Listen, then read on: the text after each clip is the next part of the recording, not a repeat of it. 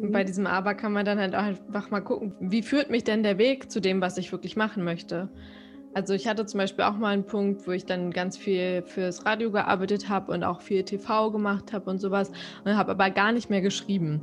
Und ich liebe das Schreiben wirklich. Es geht mir auch richtig leicht von der Hand und das ist einfach was, was ich seit immer, also seit der Schulzeit gerne mache und habe halt irgendwann gemerkt, okay, ich würde eigentlich gerne viel mehr schreiben. Und dann dachte ich so, okay, warum mache ich denn das dann nicht, wenn ich das eigentlich voll gerne machen würde?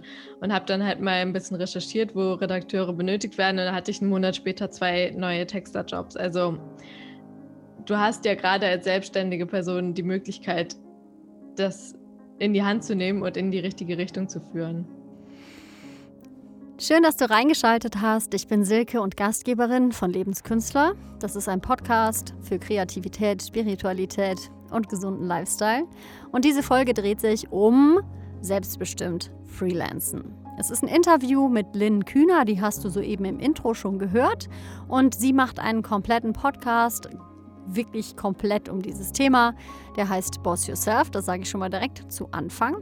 Und in dieser Folge geht es kurz und knackig um die wichtigsten Dinge, wenn du gerade startest oder vielleicht schon dran bist, aber noch mal ein bisschen ähm, in die Grundlagen eintauchen möchtest. Sozusagen ein kleines Toolkit. Bevor auch die Folge losgeht, noch ein kleiner Hinweis zu Lebenskünstler. Du kannst mir gerne folgen bei Instagram, da bin ich am liebsten. Lebenskünstler mit Y und da bekommst du immer so ein paar Behind-the-Scenes-Eindrücke, immer mal Impulse für deinen Alltag. Und ich freue mich auch, ganz allgemein mal zu wissen, wer eigentlich diesen Podcast hört. Also schreib mich gerne an, vernetz dich gerne mit mir. Das ist alles noch relativ klein dort, die Community und super nett. Und wenn du den Podcast ganz speziell unterstützen willst, macht es total Sinn, wenn du dir Zeit nimmst, eine Rezension zu schreiben, am besten bei Apple Podcast. Und natürlich bin ich auch immer offen für konstruktives Feedback oder Folgenwünsche. Also, jetzt sage ich, viel Freude und viele Erkenntnisse mit der heutigen Folge zum selbstbestimmt Freelancen mit Lynn Kühner. Herzlich willkommen, liebe Lynn. Ich freue mich sehr, dich hier beim Lebenskünstler Podcast zu begrüßen. Und ja, also ich sehe, du sitzt da schön im hellen Licht an deinem Fenster. Wo bist du denn gerade? Ich bin gerade in meinem äh, Homeoffice in Hamburg und äh, das ist mein Schreibtisch platziert am Fenster, damit ich immer schön viel Tageslicht bekomme. Ohne Sonnenbrand hoffentlich durch die Scheibe. Und äh, ja, ich glaube, wir haben mal lockere 30 Grad gerade. Es ist wirklich äh, sehr, sehr warm, aber auch ein sehr schöner Platz mit Blick ins Grüne. Ja, schön. Also ähm, ich habe Lynn kennengelernt durch ihren fabelhaften Podcast, der heißt Boss Yourself. Und ähm, ja, das ist mir schon eine sehr große Hilfe gewesen, die ganzen Themen, die dort behandelt werden. Und deshalb kam ich auf die Idee, wir müssen unbedingt was machen, weil ich finde immer gerade auch Kreativität und ähm, Freiberuflichkeit, wenn man etwas Kreatives macht, ist halt ein total spannendes Thema. Aber mhm. magst du vielleicht einfach mal ganz kurz uns abholen? Ähm, was machst du eigentlich alles so gerne? Wie würdest du dein Business eigentlich beschreiben? Und äh, alles, was du gerade empfindest, was du gern mit uns teilen möchtest, mhm. damit wir so ein bisschen mitbekommen, wer du so bist. Auf jeden Fall. Ja, also ich glaube, ich bin das, was man als Medien-Allrounderin bezeichnen würde und habe auch irgendwas mit Medien studiert, wenn man es mal auf diese beiden Terms runterbrechen möchte. Ähm, genau, ich bin freiberufliche Moderatorin und Redakteurin. Das heißt konkret, ich ähm, produziere zum einen TV-Beiträge und äh, Texte, ganz klassisch Textarbeit für verschiedene Kunden, vor allem im Lifestyle-Bereich, so Blogbeiträge und sowas ähm, und auch Podcasts ganz äh, verstärkt im Moment. Äh, ich habe ja meinen eigenen Podcast Boss Yourself, wie du gerade schon gesagt hast, und der hat mich auch letztendlich ähm, darauf gebracht, dass ich gerne auch anderen dann mein Podcastwissen weitergeben möchte und das einfach zum Teil meines Berufs machen kann. Und äh, obendrauf bin ich äh, Moderatorin, nämlich äh, seit fast fünf Jahren jetzt mache ich beim Sat1 Frühstücksfernsehen meinen Backbeitrag und äh, entertaine mit leckeren Rezepten vor der Kamera und mache eben auch Eventmoderation. Genau. Siehst du, das wusste ich gar nicht. Da muss ich unbedingt mal im Frühstücksfernsehen gucken. Ja, es lohnt sich. Es gibt richtig, richtig leckere Rezepte. Okay, ja. Wow. Okay, also ich höre schon auch Vielseitigkeit, ne? Machst mhm. verschiedene Sachen. Und da kommen wir, glaube ich, schon jetzt ganz gut mal einfach in den Einstieg. Ähm, mhm. Was würdest du denn sagen, ähm, was wäre so das Allerwichtigste zu wissen, wenn ich mich selbstständig machen will? Tja, das Allerwichtigste zu wissen. Ich finde, gerade in dieser ganzen Zeit, äh, die jetzt hinter uns liegt oder hoffentlich bald zu Ende geht, hat man gesehen, ähm, dass es eigentlich in keinem Beruf so die maximale Sicherheit gibt. Und für viele ist ja immer ein großer Punkt, wenn es um die Selbstständigkeit geht, äh, dass man zu wenig Sicherheit hat. Ähm, was ich aber jetzt aus meinen zwei Jahren ähm, ja rausfiltern kann, ist eigentlich, dass du in der Selbstständigkeit genauso sicher sein kannst wie in der Angestelltenposition, aber dass du einfach viel, viel mehr Möglichkeiten hast, das Beste aus dir rauszuholen und aus deiner eigenen Motivation heraus letztendlich einfach zu leben und einen Tag zu gestalten. Und das ist ja auch der Grund, warum mein Podcast selbstbestimmt Freelancen heißt. Du kannst einfach wirklich selbst entscheiden, ähm, wie du dein Arbeitsleben vielleicht auch kombiniert mit deinem Privatleben äh, gestalten möchtest. Natürlich nur zu einem gewissen Punkt, weil du bist natürlich auch kein kompletter Ego-Einzelkämpfer äh, und hast äh, niemanden mehr um dich rum. Aber das ist sowas, ähm, wo sich viele am Anfang super viele Gedanken drüber machen, ähm, über diesen Sicherheitsfaktor. Und ich kann sagen, auf jede dieser Grauzonengefühle, auf jedes dieser Grauzonengefühle, auf diese ganzen Fragen, die einem darum schwirren, gibt es Antworten und vieles, wo man sich den Kopf drüber zerbricht, das ergibt sich irgendwann von ganz alleine. Mhm. Okay, können wir das als ersten Punkt zählen, wenn ich jetzt sagen würde, es sind drei? ich kann sie vielleicht noch genauer zusammenfassen. Also okay, wenn ich cool. es auf drei Punkte runterbrechen müsste, würde ich sagen, was du auf jeden Fall mitbringen musst, ist äh, zum einen Selbstbewusstsein und die Überzeugung, für das, was du machst. Also du wirst ja eine Idee haben oder einen gewissen Service anbieten, eine Dienstleistung ähm, und dass du darin gut bist und dass dein, dein, deine Leistung anderen was bringt, davon musst du überzeugt sein und das Selbstbewusstsein eben auch mitbringen. Denn wenn du mit der Einstellung reingehen würdest, ja, ach, andere sind besser als ich, ich kann das gar nicht so gut oder so, dann wirst du dich zum einen nicht verkaufen können und zum anderen lebt es sich gar nicht mal so gut mit diesem Gedanken, wenn man, wenn man nicht das nötige Selbstbewusstsein mitbringt dafür. Ähm, als zweiten Punkt würde ich sagen Fleiß und Motivation, denn es ist nun mal so, dass du als Freiberufler schon dich ein bisschen mehr reinhängen musst in gewisse Sachen, weil natürlich Auftraggeber auch schnell mal sagen können, okay, du lieferst nicht, wir haben mit dir kein festes Arbeitsverhältnis, ähm, wir können auch die Beauftragung stoppen. Das ist erstmal kein Problem, wenn du davon überzeugt bist, wie gesagt, dass du gut bist und das gerne machst, was du machst. Aber es heißt trotzdem, dass du fleißig sein musst und ähm, im Zweifelsfall auch mal ein bisschen mehr geben musst als eine festangestellte Person, die sich dann vielleicht auch mal ausruhen kann oder krank melden kann, wenn sie keinen Bock hat oder sowas. Ähm, deshalb finde ich, dass dieser, dieses Thema Fleiß ähm, ganz entscheidend ist, auch wenn es dann ums Thema Akquise geht oder so, dass du halt nicht ins, nicht so der Typ bist, der rumjammert, sondern eher sagt, okay, hier stimmt was nicht, was kann ich machen, damit das wieder stimmt. Das wäre für mich der zweite Punkt. Und ähm, der dritte Punkt, den du unbedingt mitbringen solltest, ist Kommunikationsfähigkeit oder, oder am besten beides zusammen, äh, ein gutes Netzwerk. Ich finde, oder ich habe mir am Anfang immer viele Gedanken darüber gemacht, so, oh Gott, was mit Netzwerk? Ich mein Netzwerk ist, wo soll das denn herkommen? Ich bin noch Studentin, wie, äh, woher soll ich denn das haben? Und bin aber einfach ein kommunikativer Mensch und bin immer irgendwie mit Leuten in Kontakt geblieben und schnack einfach auch richtig gerne mit Leuten. Und irgendwann ist mir dann jetzt mal aufgefallen, wie krass groß eigentlich mein Netzwerk ist. Und das hat sich so nebenbei aufgebaut. Das heißt, wenn du jetzt starten möchtest in die Freiberuflichkeit, aber noch kein allzu großes Netzwerk hast, ist das an sich finde ich kein Problem. Aber du musst die Fähigkeit mitbringen, mit anderen Leuten dich auszutauschen und äh, vielleicht auch ein guter Smalltalker zu sein. Denn ich finde, bei Freelancern kommt es schon darauf an, dass man auch gerne mit denen zusammenarbeitet und äh, irgendwie diesen, man diese menschliche Komponente halt mitbringt. Das wären so meiner Meinung nach die wichtigsten Dinge, die man in seinem Freelancer-Gepäck haben sollte. Oh wow, da fallen mir jetzt schon tausende andere Fragen wieder so ein. Beziehungsweise es ist ja ziemlich cool, wenn man jetzt diese Punkte äh, vielleicht sich mal auch nur geistig oder sogar notiert oder so und dann mal mhm. schaut, wo kann ich da vielleicht noch was aushebeln, wo kann ich da noch an mir arbeiten, wo kann ich mir vielleicht Hilfe suchen, um genau diese drei Dinger irgendwie aufzubauen. Das ist schon mal ganz cool. Also da fällt mir schon auch noch das eine oder andere ein mit Netzwerken zum Beispiel wo ich vielleicht auch gar nicht so viel Mühe und Arbeit reinstecke, aber wo ich mhm. eigentlich rückblickend eigentlich alle meine Aufträge und Folgeaufträge dann doch herbekommen habe. Meistens läuft es ja so. Ich musste tatsächlich auch noch nie so richtig harte Kaltakquise machen, weil äh, sich dann so viel über Bekannte und so ergeben hat. Also ich finde auch dieser Begriff zum Beispiel Netzwerkaufbau, das klingt erstmal mal so ein bisschen abschreckend, weil man denkt, oh Gott, ich muss auf 20 Kongresse gehen, da muss ich fremde Leute anreden, die ich gar nicht kenne, was soll ich denen dann sagen und so. Und es ist halt gar nicht so, sondern es ergibt sich halt so viel. Ich meine zum Beispiel auch, dass wir beide jetzt hier sitzen, das ist ja auch eine gewisse Form von Netzwerken, weil wir uns über unsere Podcasts kennengelernt haben. Und all solche Dinge zählen halt dazu und ähm, so macht es halt auch richtig Spaß. Das stimmt. Kommen wir zum nächsten Punkt. Yes. Spaß im Business. Ja. Äh, wie wichtig ist das für dich? Extrem wichtig.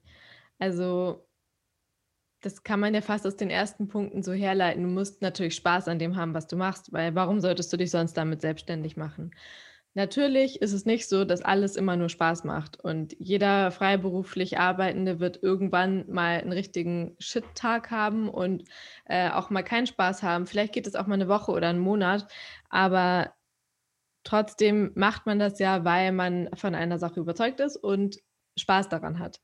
Und ich habe auch so meine Jobs, wo ich oder meine Aufträge, wo ich mehr Spaß dran habe und manche sind halt ein bisschen trockenere Arbeit, aber das gehört dazu. Ich finde auch gerade so dieser Wechsel macht das, weil du kannst nicht, äh, genau wie bei dir, du kannst nicht jeden Tag immer nur auf der Bühne stehen und dir den Applaus holen oder sowas, äh, sondern du brauchst halt auch gerade diesen Wechsel, um dann auch die Höhepunkte wieder noch besser wahrnehmen zu können.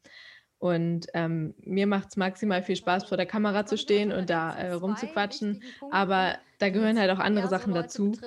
Und ähm, ich habe auch Aufträge, die einfach im Büro stattfinden, ähm, aber mir trotzdem Spaß machen. Und Spaß ist ja zum einen natürlich die Arbeit an sich, aber auch die Leute, die da mit drumherum sind oder vielleicht auch die Location, wo du arbeitest. Vielleicht hast du auch mal einen richtig anstrengenden Tag, aber kannst den ganzen Tag dabei unter freiem Himmel sein, die Sonne genießen und hast nette Leute um dich. Was hast du für Erfahrungswerte oder Empfehlungen?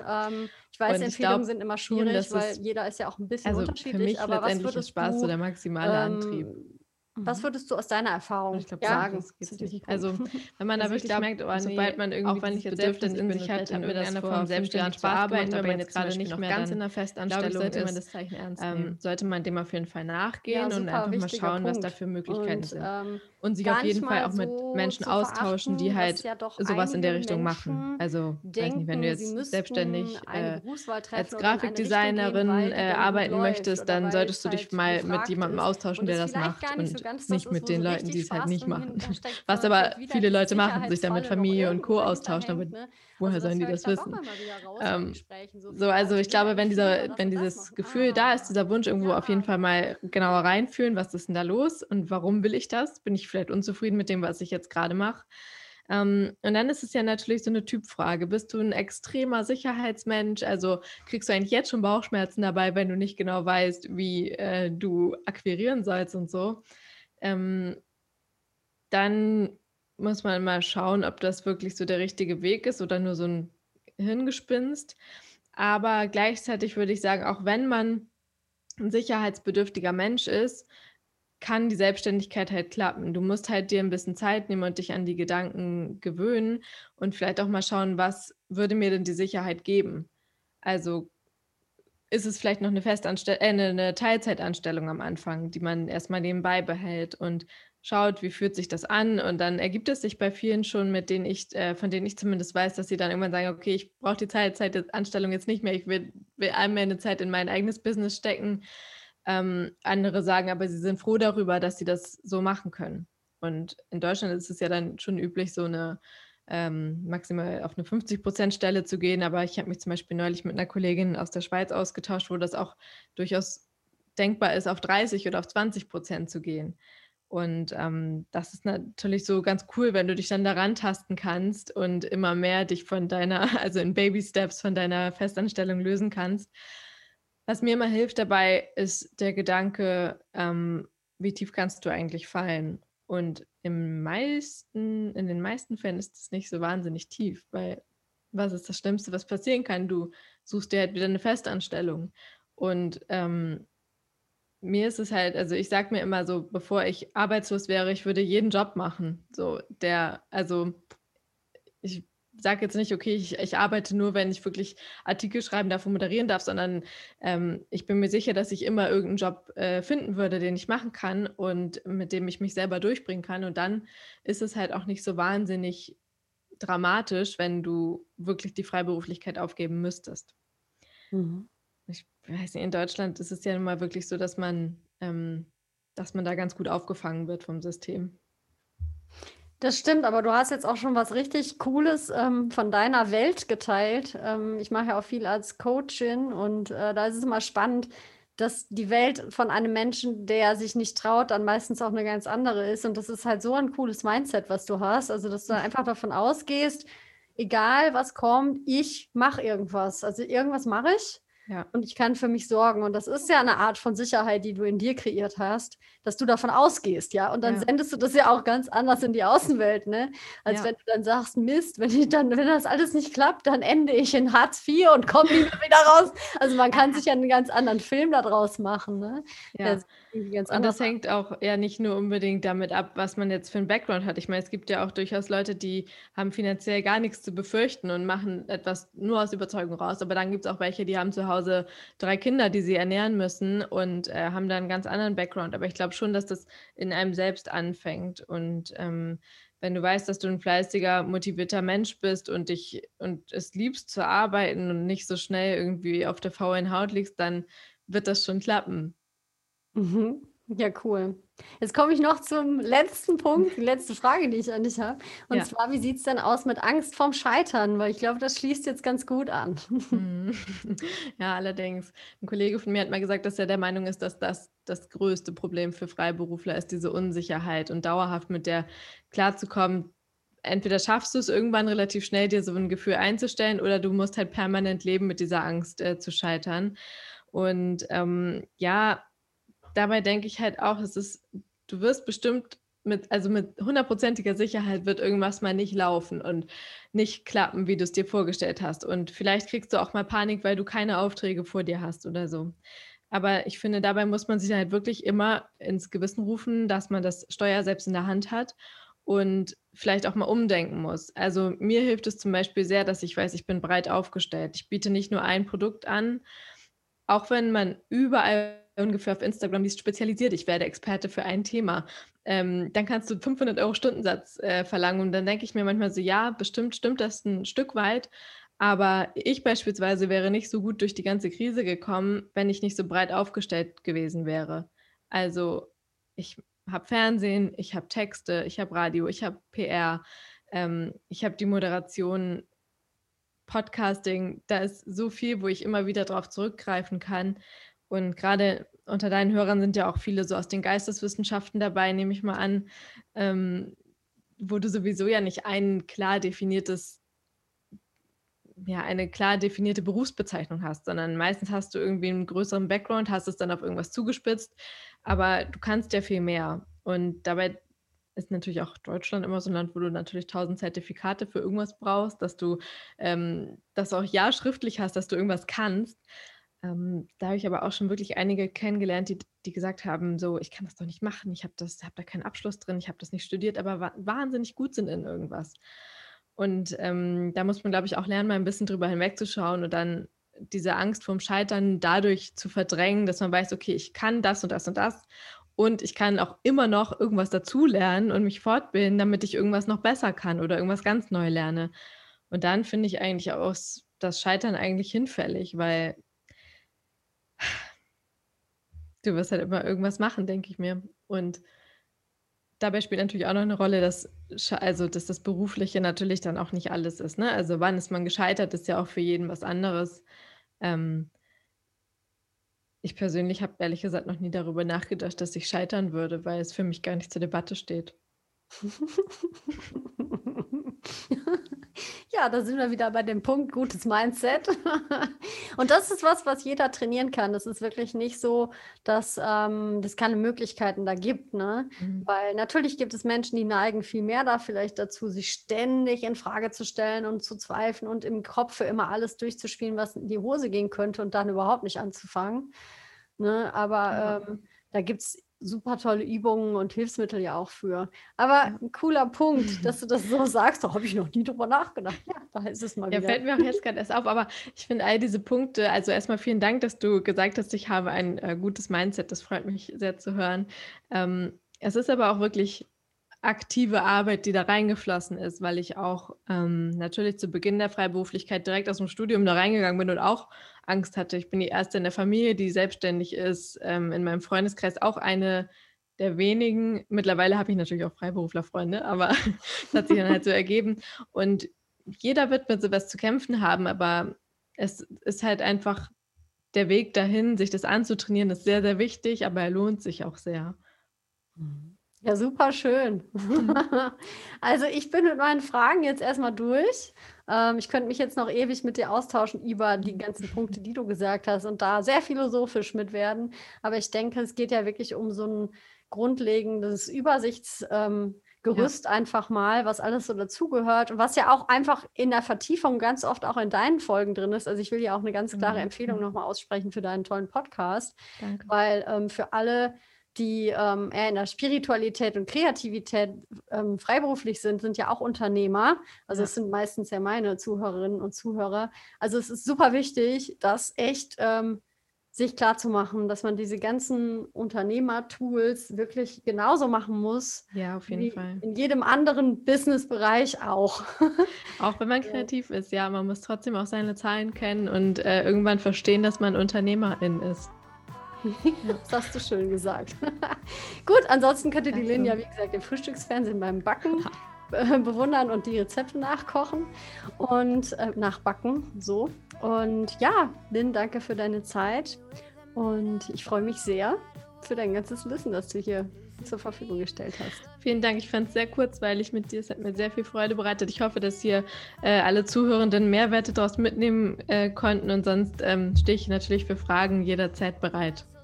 Mhm. Und schaut einfach in die Show Notes. Also da packe ich alle Links rein. Und dann solltet ihr im Grunde alles finden, um auch in Kontakt zu treten und auch diesen Podcast zu finden.